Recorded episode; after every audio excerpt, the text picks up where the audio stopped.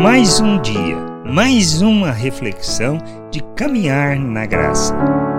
Não podemos esperar nada diferente. Assim como o nosso mestre foi tratado, não precisamos esperar tratamento diferente para nós.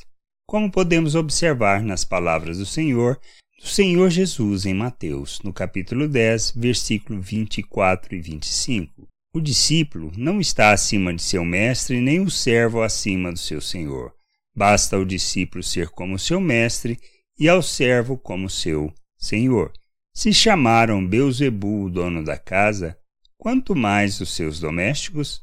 Quando observamos as palavras do Senhor aos discípulos, tomamos a consciência que não devemos esperar nada diferente para nós. Devemos sim esperar qualquer maldade, como o Senhor suportou e nos deu o exemplo, e mesmo assim não deixou de fazer o que tinha sido chamado para realizar, segundo a vontade do Pai. Somos filhos de Deus, feitos à imagem de Cristo e como sacerdotes de Deus, temos que trazer a realidade do reino à consciência de todos, a proclamarmos as virtudes de nosso Pai, agindo como Cristo independente da atitude que as pessoas possam ter, pois é nosso papel encher a terra com o amor de nosso Deus e sermos para o louvor de sua glória.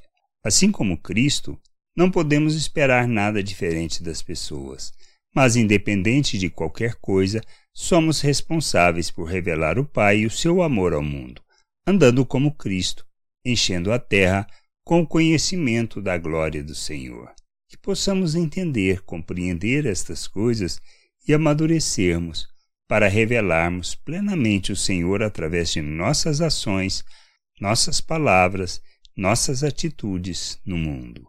Graça e paz sobre a tua vida. Amém. Você acabou de ouvir uma reflexão de caminhar na graça.